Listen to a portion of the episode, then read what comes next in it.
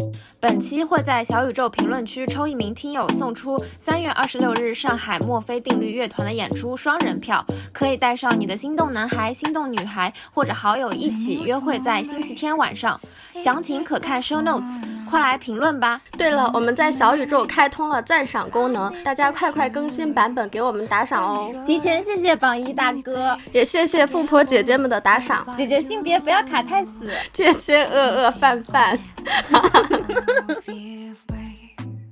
我是看到听友投稿连稿子都不想写，迫不及待想回答问题的阿华。我是这期录的很没信念感的洛仔。前两天我们开了一个征集活动，叫“男问女，女问男”之情感问题解答中心。假如说大家有情感问题想寻求帮助的话，或者说你是一个直男直女，非常不理解你的另一半、前任或者是 crush 的脑回路等等，有各种情感问题的话，都可以投稿给我们。然后今天就摘取了几个问题来分享给大家。对，然后大家在听的过程当中有什么好的建议，也欢迎随时在评论区 留言。嗯，好的。我们今天摘取的几个问题大致可以分为几类。第一个是碰到了有好感的异性该怎么开启聊天。第二个是情侣中的性关系。第三个是快要分手的时候，两个人遇到了矛盾。然后后面还有一些其他的综合类的提问。首先，第一个是昵称叫小新的用户，他问加上有好感的男生该怎么聊天。起因是这样的，他大学毕业之前，社团里面有聚餐，当时读研的一些学长学姐们来请他们吃饭，也算是送他们吧。他在这次聚餐里面遇到了一个心动男孩，嗯，具体就不展开了吧。嗯，大致意思就是这个男生对她的态度很认真，觉得很尊重女生，也很注意细节。对，就这个投稿特别可爱，就是小新把这个男生吸引他的点，就是一二三全列了 出来，真的超级可爱。对，聚餐之后，小新就从群里面加了这个男生的微信，本来是想要看这个男生的朋友圈的，但是男生的朋友圈没有内容。所以他就不知道怎么样开启话题，嗯，所以说他们俩应该是一开始加上就没有聊天吧，因为没找到话题。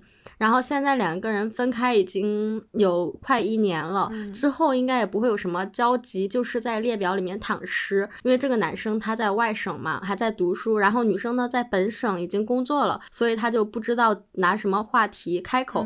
如果直接说我想要跟你聊天，感觉很尴尬。但是除了这个呢，又找不到其他的理由。或者说，即便开启了聊天，又不知道后续该怎么聊，所以想要问大家：假如说我今天勇敢出击，跟他聊上了天，那明天呢？然后小新最后特别可爱的说：“算了，我就直接问一句，大家谁来手把手教教我？”我看的时候就是全程姨母笑，太可爱了。这个男生和小新已经有快一年没有联系，但是小新在列举他吸引他的点的时候，还这么的细致入微，我就真的觉得 这个男生好像在小新这边的好感度还挺高的。嗯，对。那问题就来了，该怎么样聊天呢？我也想问，主播也很想问，阿华快快回答。呃，我分享一些。结合我自己，然后我身边人的一些不成熟的小建议吧。嗯，首先呢，你对这个人有好感的话，肯定就是通过不同的社交平台去看对方他发的一些动态。微信的话就是看票圈或者微博或者什么其他的社交平台去关注这个人，他对什么感兴趣，然后看看有没有和自己的共同话题，然后来开启呃这个聊天。我感觉这个是最顺其自然、最自然的，呃。但是呢，这个男生他竟然没有票圈，我就在这里小小呼吁一下，大家还是把票圈发起来吧，不然对你有好感的人都不知道怎么跟你找话题聊。这个男生他这边就是没有票圈嘛，OK fine，票圈这边的信息是薅不到了，那我们就只能就是呃自己调动，就是没话找话，对方的兴趣爱好呀，周末喜欢干什么呀，或者说有没有看什么剧、什么电影啊，就是从兴趣爱好着手去呃自己挖掘一些共同话题，看看有没有一些你和他的连接点，然后由此来展开呃聊天。在聊天的过程当中，我的一个经验比较丰富的朋友教我一个技巧，就是说，大家在聊天的时候，嗯，不要聊得太过朋友话，就是别说一些朋友之间都能说的话，这样的话对方也会觉得，哎，你到底是对我有那种异性方向的想法吗？就是所以说，大家在聊的过程当中，可以适时的去。抛一些略带越界的一些话，让对方感觉到，哎，他好像是对我有异性那方面的想法，他好像是在找我什么释放这方面的信号。呃，这样的话就可以相对比较快速的让对方 get 到你跟他聊天的目的，然后也可以让对方能了解到你的心意，再看对方他是什么 reaction，然后我们再决定 后面再怎么聊。我就觉得这个比你老实巴交的，就是 空聊干聊会稍微速度快一点。对，那什么样就是普通朋友的聊天，什么样是把聊天稍微往暧昧这里推一推呢？我想到一个阿华的案例，卖一下队友。你记不记得前几天你跟我说，一个你很久没有联系的中学男生突然关注了你微博，还是说通过你的微博来加了你微信？嗯，对。呃，对，然后后来，呃，你们加上微信之后，你就问他是怎么来的，这个男生就告诉你说，哎，我是从微博过来的。对，然后你你当时就开玩笑跟这个男生说，啊，还以为是我火了呢。你作为很有经验的朋友呢，听了你的回答之后就非常的无语。然后阿华就问，那我到底应该怎么回呢？他当时就随口说，那你至少你就把问题抛回去问这个男生，你为什么去翻我微博？然后加一个狗头啊，或者是加一个表情包。对的，就是我被他。他一点之后才一语惊醒梦中人，你知道吗？我之前 他问我，那他为什么翻你微博？我心里就想，对哦，他为什么要翻我微博？这是完全一个慢一拍，就是像我这样聊天，就是没有办法往异性方向去发展。对，对你朋友听到你的回答都被直女知道了。对对对对对，我一心就只想着我们播客什么时候火。完全不 care 他为什么会要去翻我的微博。哦，有一个关于开启聊天话题这儿，我有一个问题啊。嗯，虽然说大家经常 diss 或者说会避雷的说你不要打卡式聊天，每天早安晚安，你吃了什么，吃的啥，呃，就有人会觉得这种是打卡式聊天，效率很低嘛。然后就会有人建议说。呃，要至少去问一下对方你喜欢吃什么，嗯，你有什么附近有什么推荐的美食呢？或者是在路边看到什么小猫小狗，拍张照片发给他，然后在抖音、微博刷到可爱的小猫小狗的视频发过去，会比刚刚的打卡式聊天稍微要高级那么一丢丢，有效那么一丢丢。但是这种天天这样聊，我也觉得还是好尬呀。嗯，就因为这边小新他也问到，就比如说我我已经主动跟他聊天，那我后面要怎么继续聊下？去 对吧？就很有可能要陷入这个打卡式聊天的一个模式。其实我从我个人的角度来看，我个人是觉得，比如说对方他愿意分享这些很琐碎的东西给我，我其实会觉得是一种。嗯，表达好感的方式就是，假如说一个男生他每天都给我发这些的话，我会默认他应该是对我有一点好感，他才会发这些有的没的给我。嗯，对。但是我后来呢，又会觉得，就是假如说你和一个异性，你每天只聊这些。有的没的的东西的话，那其实你们俩的关系很难再进一步深入下去，就可能就会浮于表面，沦为朋友这种关系。因为你和他聊的这些内容，你和普通朋友也可以聊。我感觉这种生活化的聊天可能就没有什么价值。乍一看你们俩聊天频率好高啊，天天都在聊，但其实可能质量都不高。然后你们俩的关系可能也没有办法快速的进入到那个就是恋人的这个方向去。所以。我可以这样理解吗？就刚开始要主动一点去尝试跟他聊天，一开始就可以发一些生活化的聊天，然后坚持一段时间之后，就要伸出试探的小手，然后去 问一些比较。感情上面的问题，或者是一些关于爱情观、人生观、价值观这种比较深刻的问题。对对对，我身边的朋友也会说，首先你要对对方表现出好奇，就是你要不停的问对方，对方才会觉得啊，他是对我有好奇的，对我是他是想要了解我这个人的。这也就是说，为什么我们要主动去问对方嘛，就是释放这个好感。但是你问对方不能只是问啊，你爱吃啥？你今天吃啥？明天吃啥？就是问一些很表面的问题，对方会觉得。啊，你对我的了解 好肤浅呀！就是，就是你真的知道我这个人是一个什么样的人吗？就是你了解一个人的话，你不仅要了解他吃啥，他今天在干嘛，你更要了解他是怎么看这个世界，或者说他是怎么做为人处事的一些态度上的东西，你才会有一种啊，两个人在加深彼此的了解的这个感觉。啊，但是我还想补充一个，因为之前我们是说，假如说加上了一个你有好感的人，然后你可以主动的去向他发起聊天，然后具体怎么聊。但是我感觉，就比如说，当大家遇到有一个。嗯，这样的异性开始每天找你聊天的时候，就是还是要区分一下，他是出于孤独排解自己的寂寞，然后来找你聊天，还是说他是真的对你有好感？好难啊，这个 我也辨别不出来。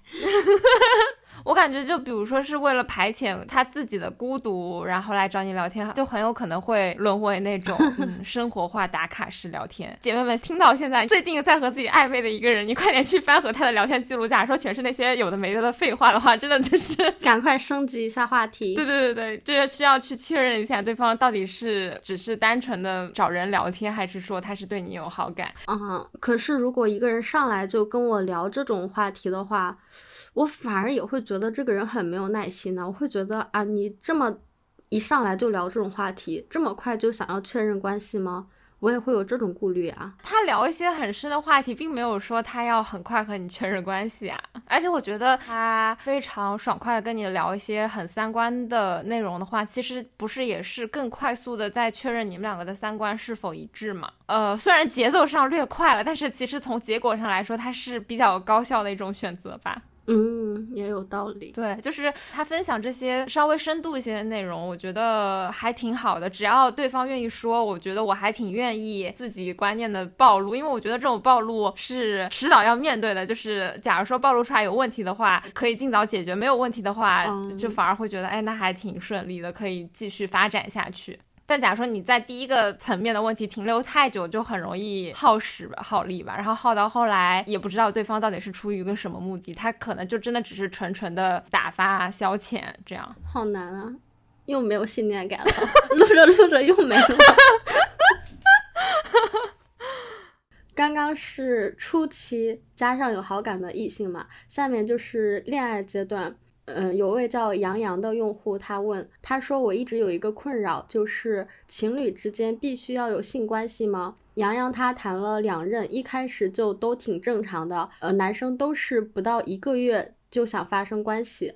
杨洋表示很抗拒，因为他对对方不是很放心，嗯，也说不出来到底是为什么，就是不喜欢这么快吧。而且这些男生的做法会让他觉得。只是想要发生关系，甚至其中有一个前任，就是因为前妻他不想跟他发生关系而冷暴力他，最后逼女生分手，所以他就对这个问题很困惑。他发完这个投稿之后，我有追问过他的年龄和人生阶段以及认识渠道是否靠谱嘛？嗯，然后洋洋他现在二十一岁，还在上大学，两个人是在兼职的地方认识的。感觉这些渠道跟阶段听起来都还挺正常的耶。嗯，对，就我一开始看到这个投稿的时候，我感觉就还挺典型的。我感觉就是大家经常会听到的一些遇上渣男前任的一些 负面案例。我觉得就是先姑且不说情侣之间是否一定要有性关系嘛，但是我觉得洋洋他这边也已经非常明确的表示了，他在那个阶段对于发生性关系是比较抗拒的。那我觉得对方。就没有理由去硬要求他怎么怎么样，然后甚至他后来还有前任用这件事情去冷暴力他，甚至说是逼他分手，那我觉得就是纯纯是那个呃前任的错，呃杨洋没有必要自己内心不要动摇，就是你做的是对的，就是你觉得。不想要你抗拒，那就不要。等你觉得呃发展到一个你觉得 OK 的阶段，然后再去发展性关系就 OK。我觉得就是呃在任何的亲密关系当中，是否发生性关系都是要基于双方自愿为前提的。我觉得这点是放到哪里都不会有错的。嗯，我补充一下。从法律层面来讲，婚内强奸也是构成犯罪的哦。这个好像是是上升太严重了，不行不行，删掉删掉。任何亲密关系，包括婚姻，好吧？嗯，行。我还有一个朋友，他跟我讲过他的朋友的案例。呃，这对情侣他们在性关系上面的矛盾就是，嗯，女生跟男生他们两个是校园恋爱，应该是从高中一直到读研这么多年一直在一起。然后女生就是一个比较传统、比较保守的女生，她不太能接受婚前性生活这件事情。嗯，呃，但是这个男生呢，就非常急切的想要有关系，因为他们可能上课，呃，平时在宿舍，其他男生都在聊自己跟女朋友出去住啦，干嘛干嘛，然后这个男生就非常的气不过，呃，甚至 我我这里插一句，就是男生之间这种讨论，我真的觉得很恶臭。OK，反应继续。嗯，这个男生甚至会因为这件事情吵架，跟这个女生，或者是说在两个人吵架的时候，这个男生就把这件事情拿出来，再去指责这个女生。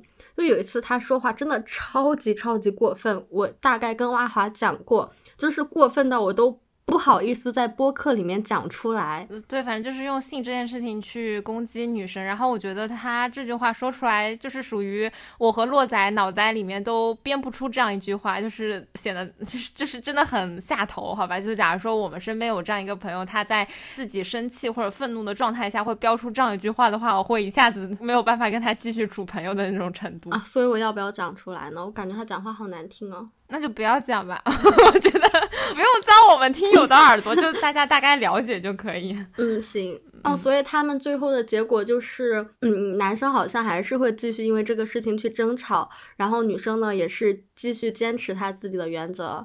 哎，不过我觉得是不是女生自己会觉得好像自己的这个要求有点愧对男生，所以她才一直忍啊？啊，有可能，有可能。你这么一说，我倒觉得是吧？但凭什么？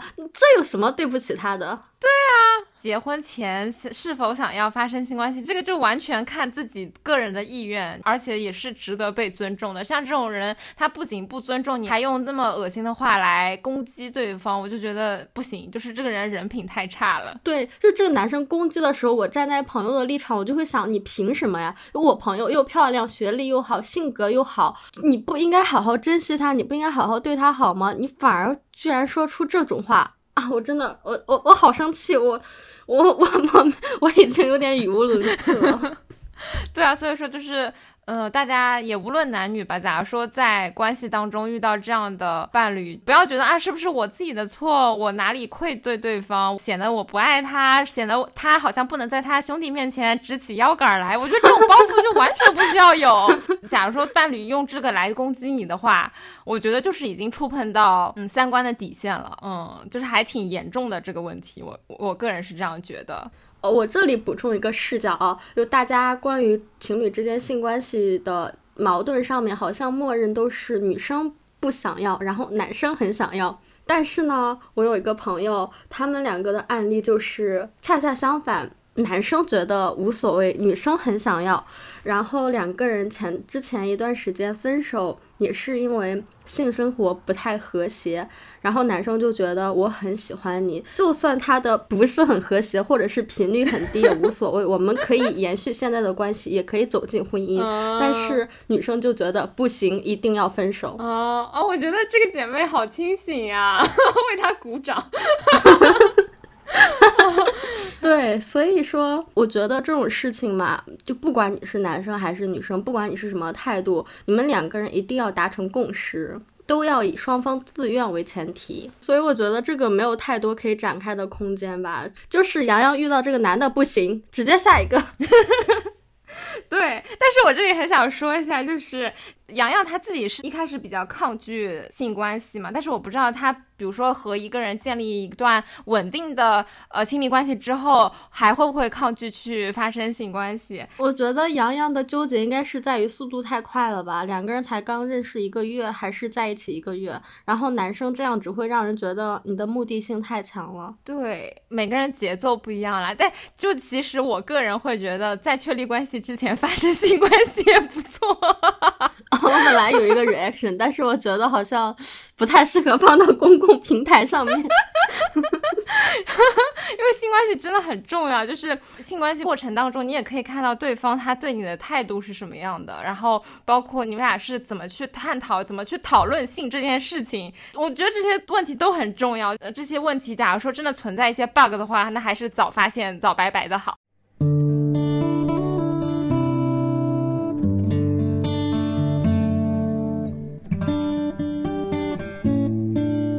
下一个听友他好贴心啊，他说他的化名叫小帅，他还帮我们铺了一个梗，他说叫小帅这个名字容易引发评论。那既然如此，我们就把小帅的女朋友称作小美吧。嗯哼，呃，小帅是一个男生，他跟他的女朋友是网恋奔现的。小帅是第二次，然后女生是初恋。他们两个认识的第一阶段是这样的：小帅觉得小美真人跟照片有点差距，但是咱也不是颜控的人，感觉对方性格还不错，爱说爱闹又很真诚，所以就相处下去了。第二阶段发现小美她比较敏感，情绪也比较急躁，有时候会经常拿出各种小事情去争论，甚至说就是硬邦邦的吵架。然后呢，小帅又是对小问题、小毛病不太在意。这个时候其实两个人的对比就比较明显了吧？女女生就喜欢直接拿出来吵，然后男生不太喜欢矛盾。然后在后面呢，他们两个人就分手过好多次，大部分都是男生来提分手的。然后过几天之后呢，女生又会找小帅，小帅又会开始反思，是不是我渣男了？是不是我过了新鲜感就不爱他了呢？反思完自己之后。可能是出于道德压力吧，就会又去跟这个女生和好，所以中间两个人断断续续分了好几次，然后又重新复合了。嗯，他现在的问题就是在于对女生、对女朋友没有那么喜欢了，甚至他还说了一句掏心窝子的话。我现在看他已经没有那么多荷尔蒙的感觉了，甚至在一些亲密动作上面会有一丝心理上的抗拒。每次遇到矛盾的时刻，他都恨不得立刻不要再联系，但是也不想直接说分手，因为他觉得情侣大部分都是这样，相处一段时间之后都会遇到问题，维持长久关系靠的是依赖和责任感。另外一方面呢，他也担心分手之后女生会出现一些出格的事情，比如说他们之前有过这样的案例啊，就是两个人发生矛盾之后，女生就要挟男生说我要把你跟其他人出轨聊骚的事情发给男生的家人和同事，男生这边给到的信息就是说他只是。在行业的群聊里面跟女生聊了一些岗位上面的内容，仅此而已，没有任何暧昧的想法。嗯，所以说现在就是小帅完全是出于责任感才坚持和小美一直在一起，对吧？对他现在就觉得两个人往长远了看，矛盾调和不了，价值观也不匹配。现在分手担心伤害女生，觉得自己始乱终弃。但是往长远了看嘛，又觉得关系不是很健康。嗯，我觉得他的这么多信息里面，我看到的就是三个关键词：沟通、责任感和安全感。我们就展开这三个来展开聊聊吧。好呀。这是我们为数不多的男生投稿，好像是唯一。对，然后我感觉小帅其实总结的也挺到位了，然后他说的也挺坦诚的，就把什么各个阶段呀，他自己的想法、女生的想法，他其实也都理得挺顺的，讲得挺通透的。但我感觉他现在好像纠结的点就是不提分手，是因为觉得两个人在一起可能有一定的责任感。但是我觉得他们俩都已经在一起磨合这么久了，但是一直找不到一个。比较合适的相处方式的话，那是不是就真的是不太合适呢？那我觉得劝分虽迟但到，对于。不对的人，可能分手才是责任感 哦。对对对，本场金句，没有必要被这种责任感所束缚，或者说这种责任感反而会有点过于美化小帅，就是拖着不分手这个行为。在我这边啊，就是假如说你内心都已经对小美有一些嫌弃，你甚至对她的一些亲密举动都有点厌烦的话，对你假如说还不及时的和她说分手，虽然眼下就是长痛不如短痛，虽然眼下提分手可能。对方是很难受，说或者双方都会受伤，但是你内心都已经知道不可能和他有个长远的发展，那为什么不及时摊牌呢？就是我感觉这种及时摊牌，及时说开了，对双方都好。所以说你的观点就是，嗯，既然他们都已经沟通过了，然后还是解决不了，所以就要建议分手，是吧？对对对，不对的人分手才是责任感。我突然想补充一个场外信息哦，就是他那天投完稿之后，就是我我问他什么代号啊，两个人认识渠道之类的之后，又顺着聊了几句，嗯，然后聊完之后，他就突然问起了两个主播，就是问，嗯，现在是谁在用这个账号？然后哦，他当时问了一句，阿华工作几年了？我说你都没有认真听我们节目吗？居然还问这种话。哦哦，我我我哦，我只说了一句，我只说了一句，你都没有认真听我们节目，因为我觉得我们好像还挺经常提到这个的吧？对对对对，就前面聊了这么多，嗯，重点来了，我发了一句，你都没认真听我们节目，他就回了一句，哎呀，你休息吧，这么晚了。所以我在想，有没有可能小帅他就是一个过分抗拒沟通的人呢？但是我也不敢断定，因为有可能他是前期跟女朋友沟通太多，所以他已经对这件事情麻了，呃，已经条件反射一样的去抗拒了，还是说小帅本人实在是有点不爱沟通呢？就是我当时我也没有生气，我只是说你都没有认真听我们节目，他聊的好好的，突然说一句你休息吧，这么晚了。哎，对，我觉得是不是在男生视角，他以为女生又要开始斤斤计较，但其实我们并没有了。对呀，就只是发了一条消息而已。哎，对，我觉得小帅是不是？对于小美的一些反应，也误以为他是在上纲上线。其实小美可能也就随口问一句，我是在揣测。对，有时候我连发可能十条、八条、十几条微信，我真的没有很生气，我只是很心平气和、心如止水的打下了这行字而已。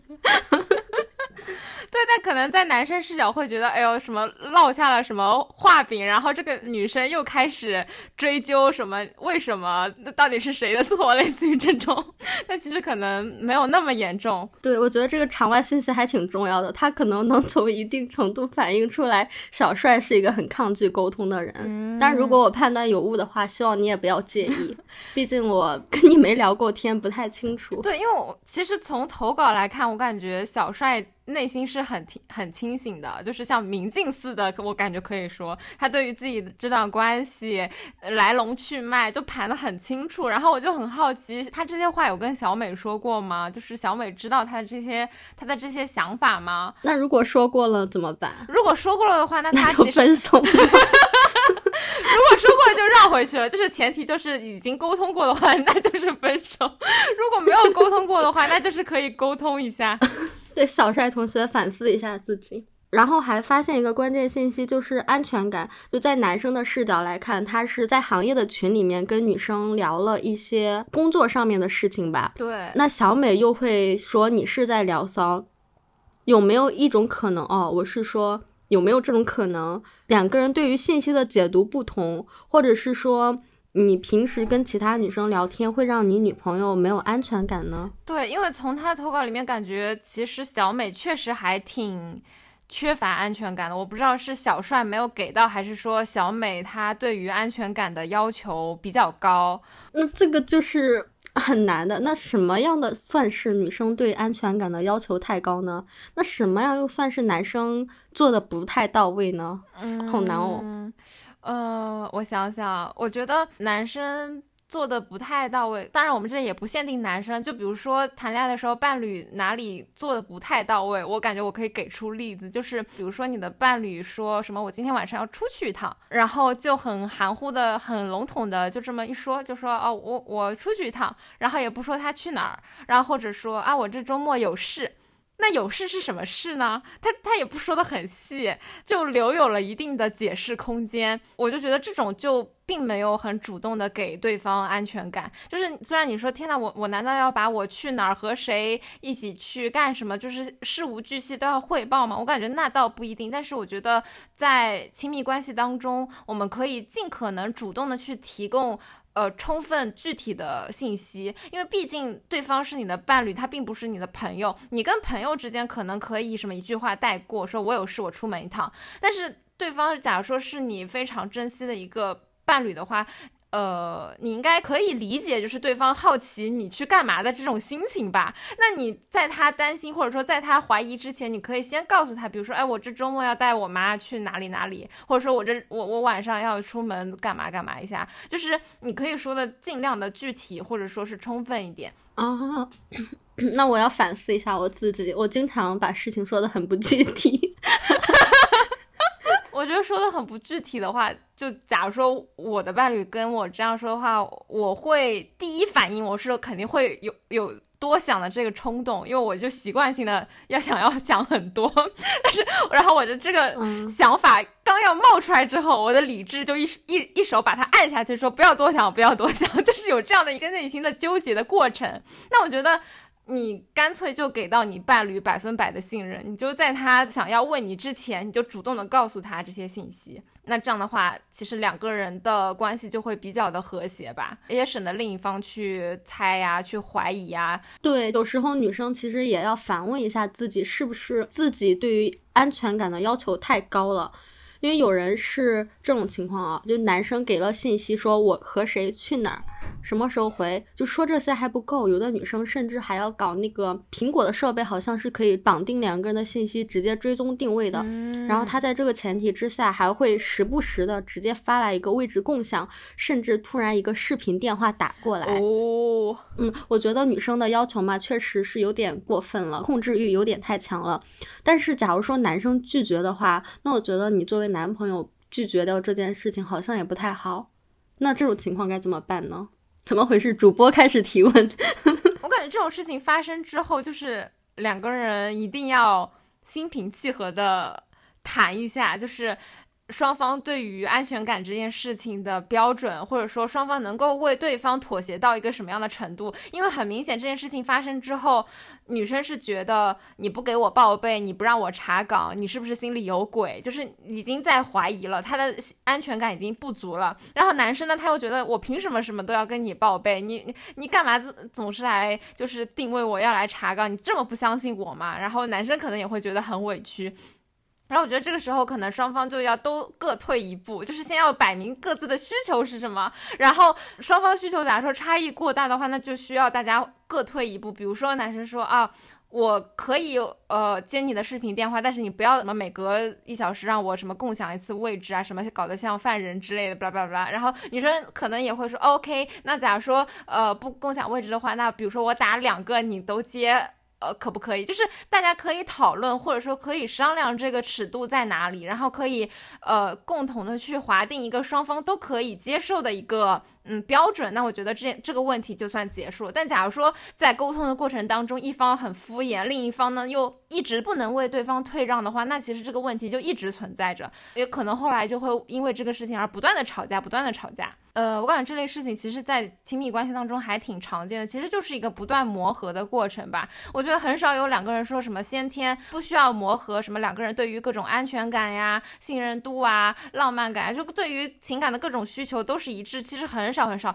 都是要在嗯问题出现了之后，不断的去调整，不断去磨合，这样两个人才能更加健康平稳的走下去吧。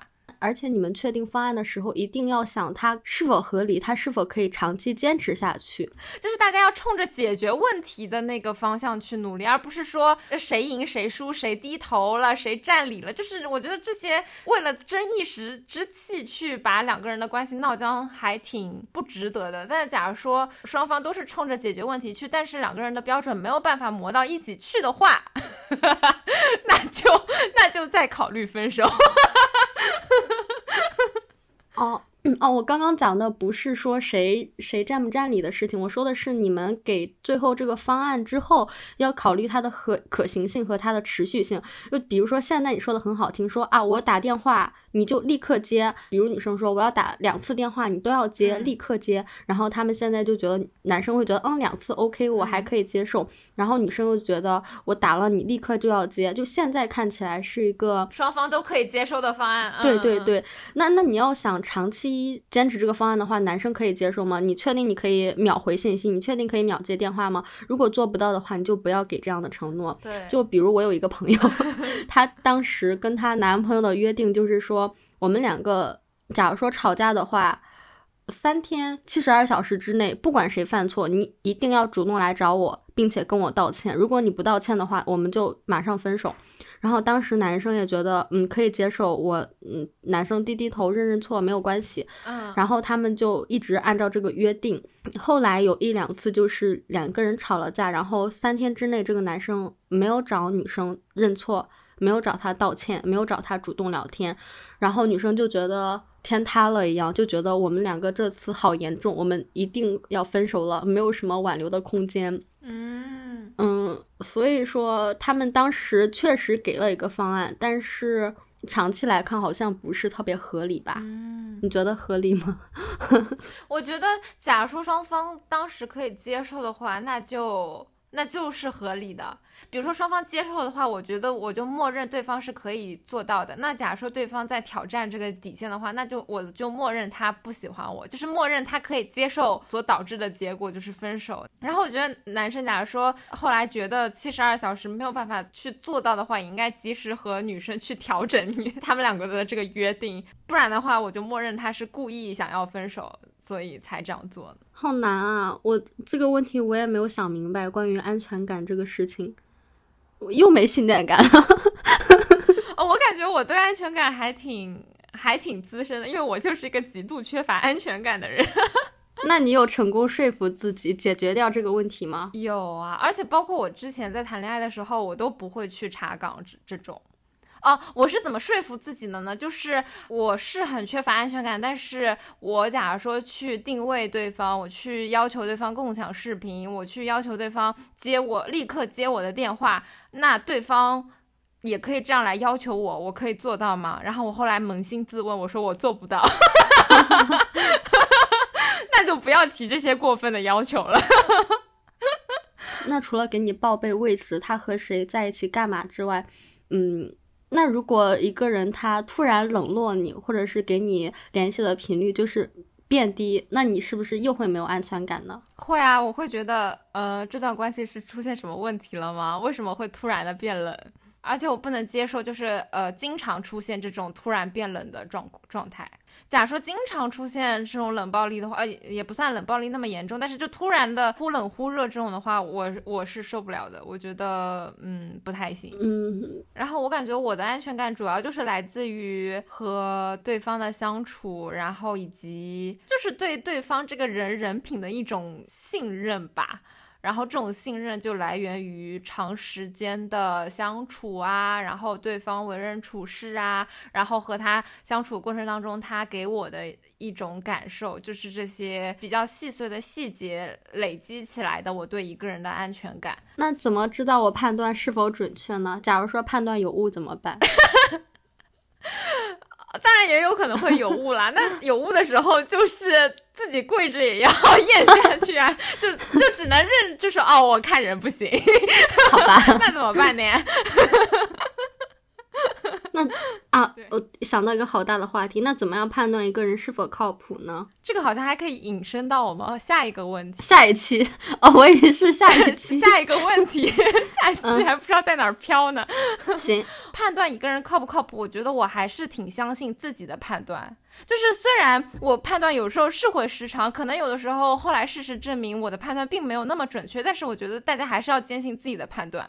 好的，就是你，你和一个人的相处，你和他线下的见面，然后各种他的表达，他传递给你的这种感觉和肉身人的相处，我觉得，除非他真的是什么非常高阶的演员，不然，不然他真的很难做到没有破绽。除非真的这么高阶，那咱就是看错了也情有可原，对不对？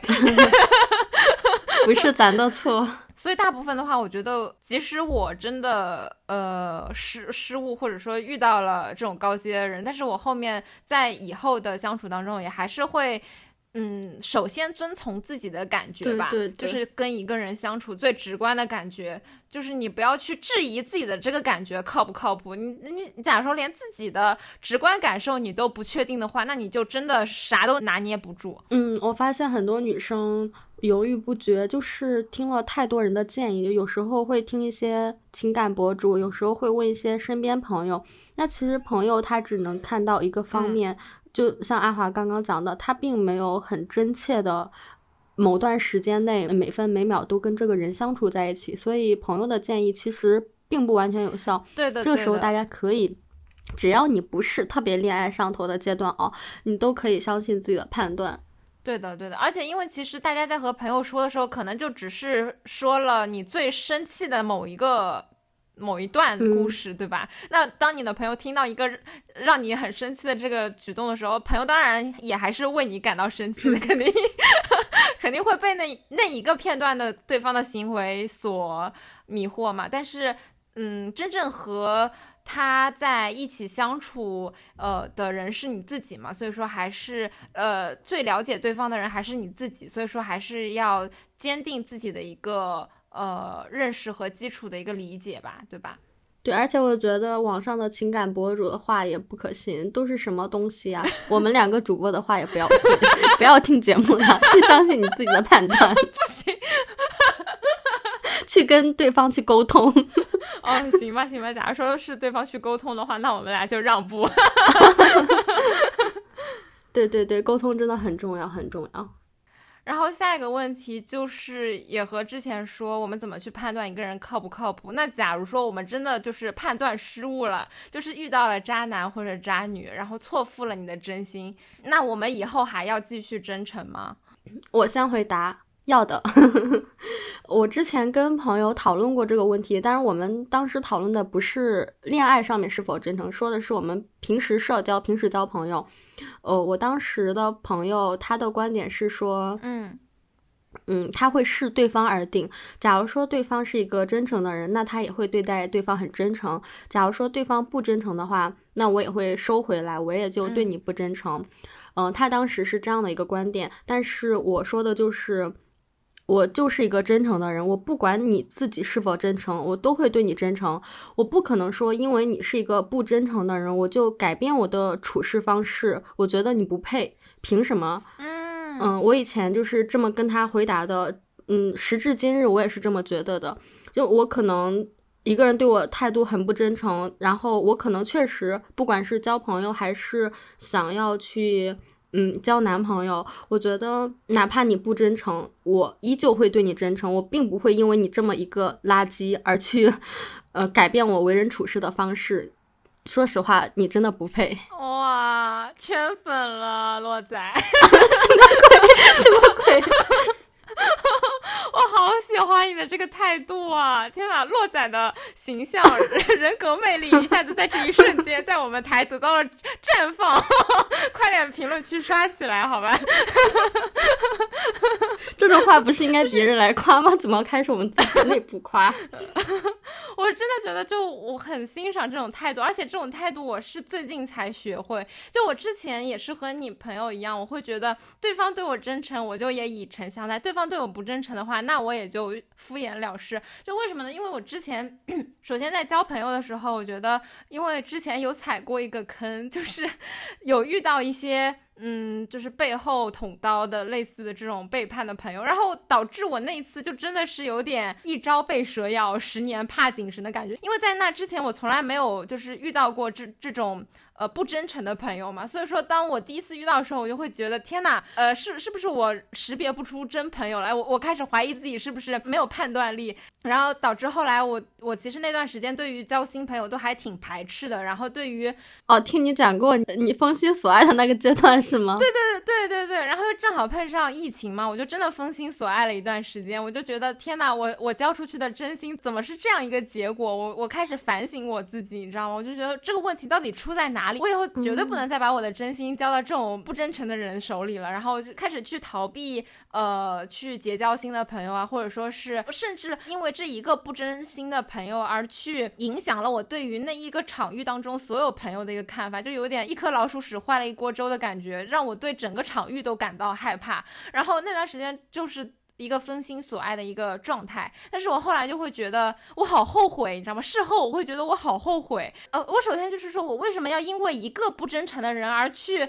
错过其他那些真诚的人？我为什么要用这样去以偏概全，去去逃避和其他人交朋友呢？就是其他人又不是不真诚的人。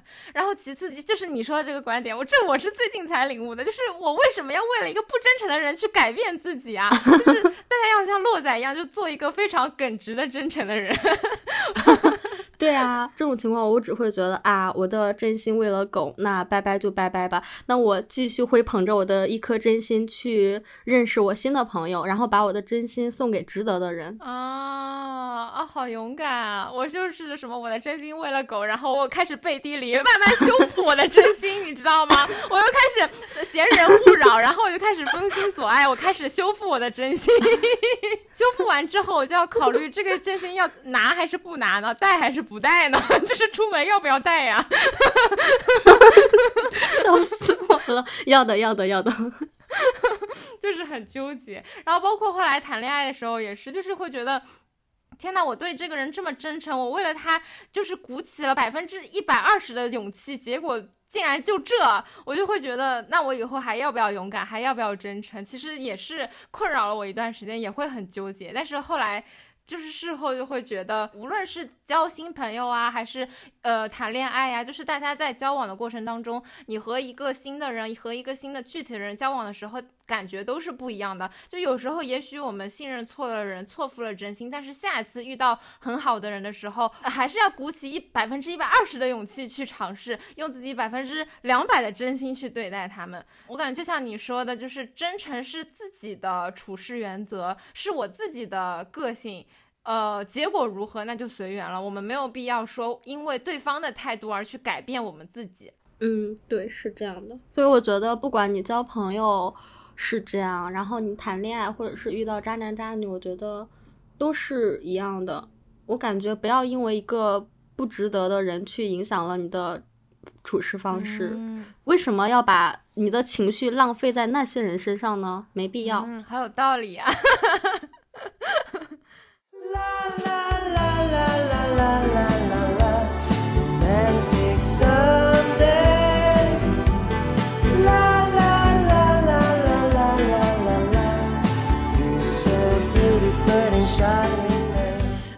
名叫做哈哈小史，他提了几个问题。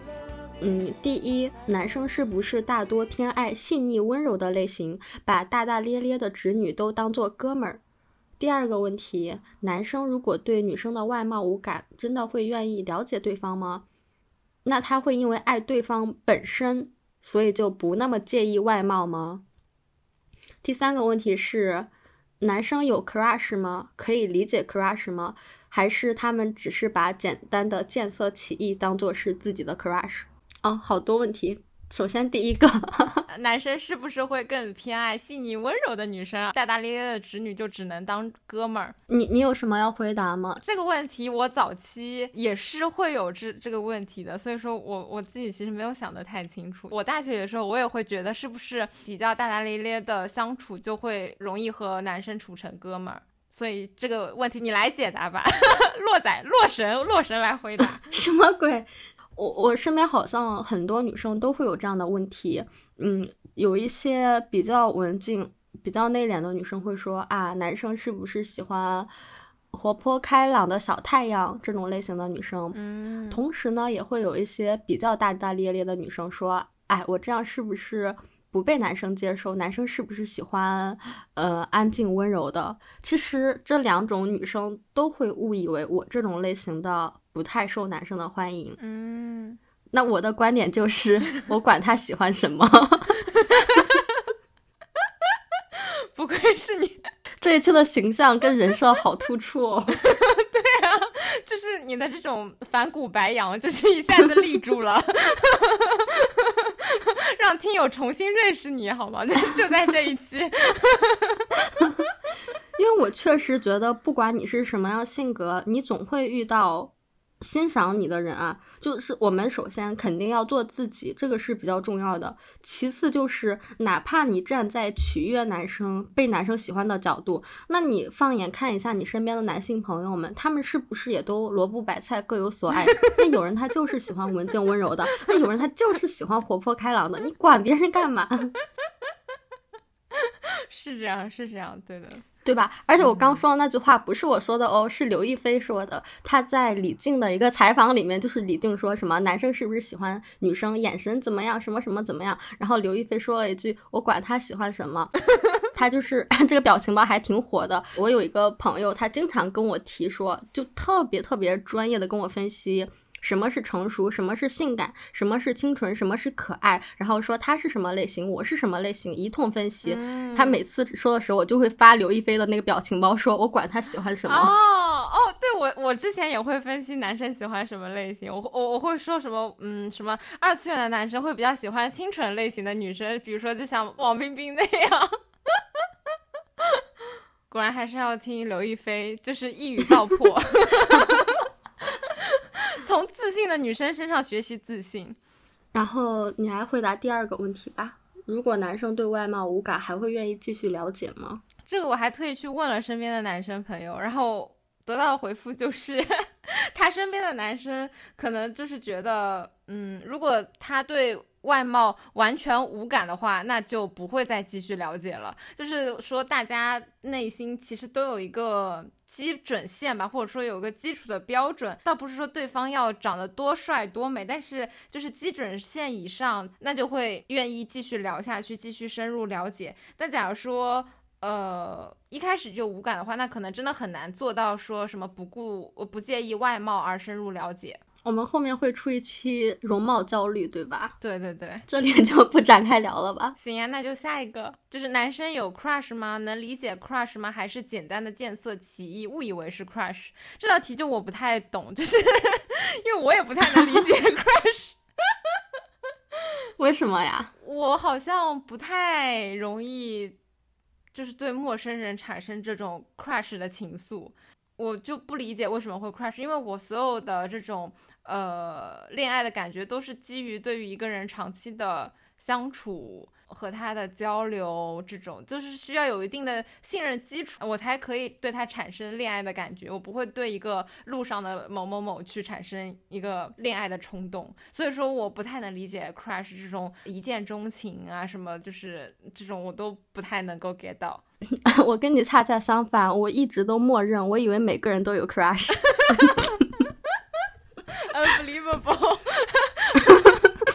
所以后来我在想，是不是感性的人比较容易 crush，然后理性的人不太容易？因为我之前朋友问过我说，你有过 crush 吗？然后我第一反应就是，当然有啊，大家不是都有吗？然后他，我这个朋友就是比较理性嘛，他说他对一个人要想心动的话，就是基于对他长期的相处感受和判断，然后。基于这些才会有心动的感觉。对啊对啊对啊对，就是我啊，就是我，就完全是我的心态。那你还挺理性的。但是根据 MBTI，难道感性的不是我，理性的不是你吗？我 不不知道呀。在 Crush 上，就是 MBTI 失效了。那可或者是我们对 Crush 的标准不太一样吧？我最近一次不是最近，前段时间。crush，我可以描述一下当时的场景，嗯，就是我，呃，当时在一个网红书店里面，就是多抓鱼的线下书店嘛，呃，其实很多人过去那边就是冲着它是网红店，然后过去拍拍照或者是走马观花，嗯，我当时在人群里面看到了一个男生，他看气质应该是一个理工科的男生，然后他在那儿看一本应该是艺术或者是建筑这种。书籍就还挺反差的，一下引起了我的注意吧。然后我就在旁边看这个男生，嗯，我大概看了有五六七八分钟吧。这个男生他就一直定定的站在那里，就一直在看这一本书，很认真，都没有动。嗯，虽然说五六分钟并不是很久啊，但是你在一个网红书店，每个人都走马观花的情况下，他一直坚持看这一本书，还是挺难得的。所以说。呃，加上他的外形气质也是我喜欢的类型，所以说我当时就我觉得就算是 crush 吧，就很有很就非常有想要去认识他，然后加联系方式的冲动。哇，我我真的都已经开始磕起来了，我觉得这难道不就是偶像剧 男女主初识的场景吗？你知道我为什么没有上去要联系方式吗？为什么？就是因为我那天打扮的真的是太丑了。我就是学 学校在郊区嘛，大早上被学姐薅起来到市里面的图书馆来找资料，然后我洗的衣服又没有干，所以我真的是胡乱穿，真的穿的衣服跟鞋子配的很丑。我觉得是我最近这几年最丑的一天，气死我了！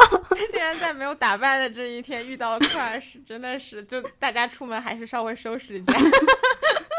然天降 crash，我觉得你就应该戴着口罩，然后赶快问完，赶快就逃走。可是就算戴了口罩，我那天的衣服也很丑，鞋子也很丑，所以说还挺神奇的。我真的之前一直一直一直都以为每个人几乎每个人都会有 crush。嗯，我能够理解有人会有 crush，但是我没有想到你 你会相信你会有 crush，因为因为我一开始也会觉得可能偏理性的人不太容易 crush，然后你又是比较理性的人，然后想哦，那你应该也不是那种容易 crush 的人。我觉得我也没有很理性吧，但是你好像一直在给我强行给我洗脑，告诉我我是一个理性的人。哦，是吗？哎呦，男生应该也是有 crush，那男生会是简单的见色起意吗？我感觉见色起意肯定是有吧。嗯，肯定有的吧。对。呃，但是我觉得那种跟 crush 应该也不太一样吧。我觉得 crush 就是一种很怦然心动的感觉。你说的见色起意，可能就是见色起意吧。嗯，而且我突然发现，就是我为什么没有 crush，就是因为我好像没有。像你那样去观察过陌生人在做什么啊？就是我对陌生人关注的点只停留在他的脸，然后他的穿搭。你好肤浅哦，所以我可能。就是见色起意，或者就是见色不起意，就是到此为止了。就是无论见色起不起意，我都不会升级为 crush，因为我不会对陌生人产生 crush，我只会说哦，我今天遇到了一个挺帅的陌生人，但是他呢也不会和我有什么关系。我就觉得可能我缺乏这种观察他在做什么，就我不会像你一样去花时间观察，哎，这个人他在干嘛，他做这件事情做了多久？你只有关注他的一些行为，你才可能会发现一些，就是他的一些，嗯呃，类似于偏品质方面的，就不会像我一样只停留在 颜值上。哦，那这样应该跟 MBTI 也有关系。你是异型人格，你可能就比较在乎自己玩的开不开心，自己感受如何。但是我呢，我就会观察周遭的环境，然后去感受周围的人。哦，有可能，就是我可能进网红店之后已经开始自嗨了，我没有空 去观察别的人。我会看今天这个店都是什么样的人，然后这个店的客户有什么整体风格。哇哦，有意思。所以就觉得哇，我一个 crush 的话题，我们聊的还挺丰富的。要要不下次搞一个 crush 专题，欢迎大家投稿。搞一个 crush 专题，因为豆瓣这个小组还挺火的，叫我今天遇到一个 crush，然后还有一个小组叫做我 crush 了没有回应，都还挺火的。对我之前看到这种小组，我就觉得嗯不能理解，就是不知道他们在干嘛。欢迎大家投稿自己的 crush，好吧，然后让洛仔来 主 hold 这一期，好吧。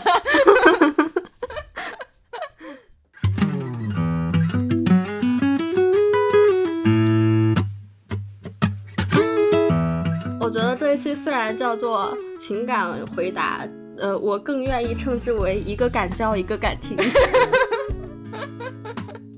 确实，我们就当是嗯闲聊啦，就是茶话会乱聊聊，就大家呃随便听听，然后有什么自己的想法，也欢迎在评论区留言给我们，或者可以添加微信可爱 FM 幺幺幺七加群和我们一起聊天。然后有任何的选题或者建议，或者说你情感上遇到任何的挫折和烦恼，都可以发送至邮箱人间烟火也可爱的首字母小写幺幺幺七 s 幺六点 com。下期再见，记得投稿哦，拜拜，拜拜。